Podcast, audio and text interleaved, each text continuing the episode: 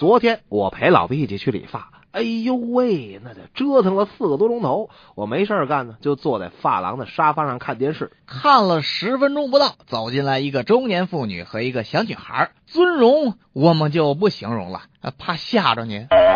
妈妈理发，小女孩就过来跟我抢电视看，一下子就把遥控器给给薅过去了。要不是嫂子在，老陆肯定暴走了。亏欠扁了，什么不好看，非要看蓝猫，我我忍。小女孩还要躺在沙发上看，要是老陆让开坐呗，老陆又忍。我和我老婆聊天，她说不要吵，还踢我，这一下，哼，我是彻底火了。老陆买了一瓶可乐，然后呢，一直看着那个小女孩，左看看，右看看，显露出了人贩子的险恶。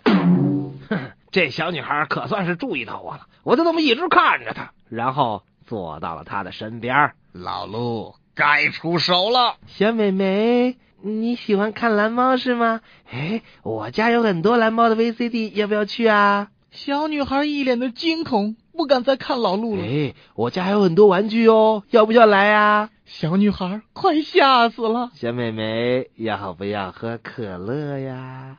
很好喝的。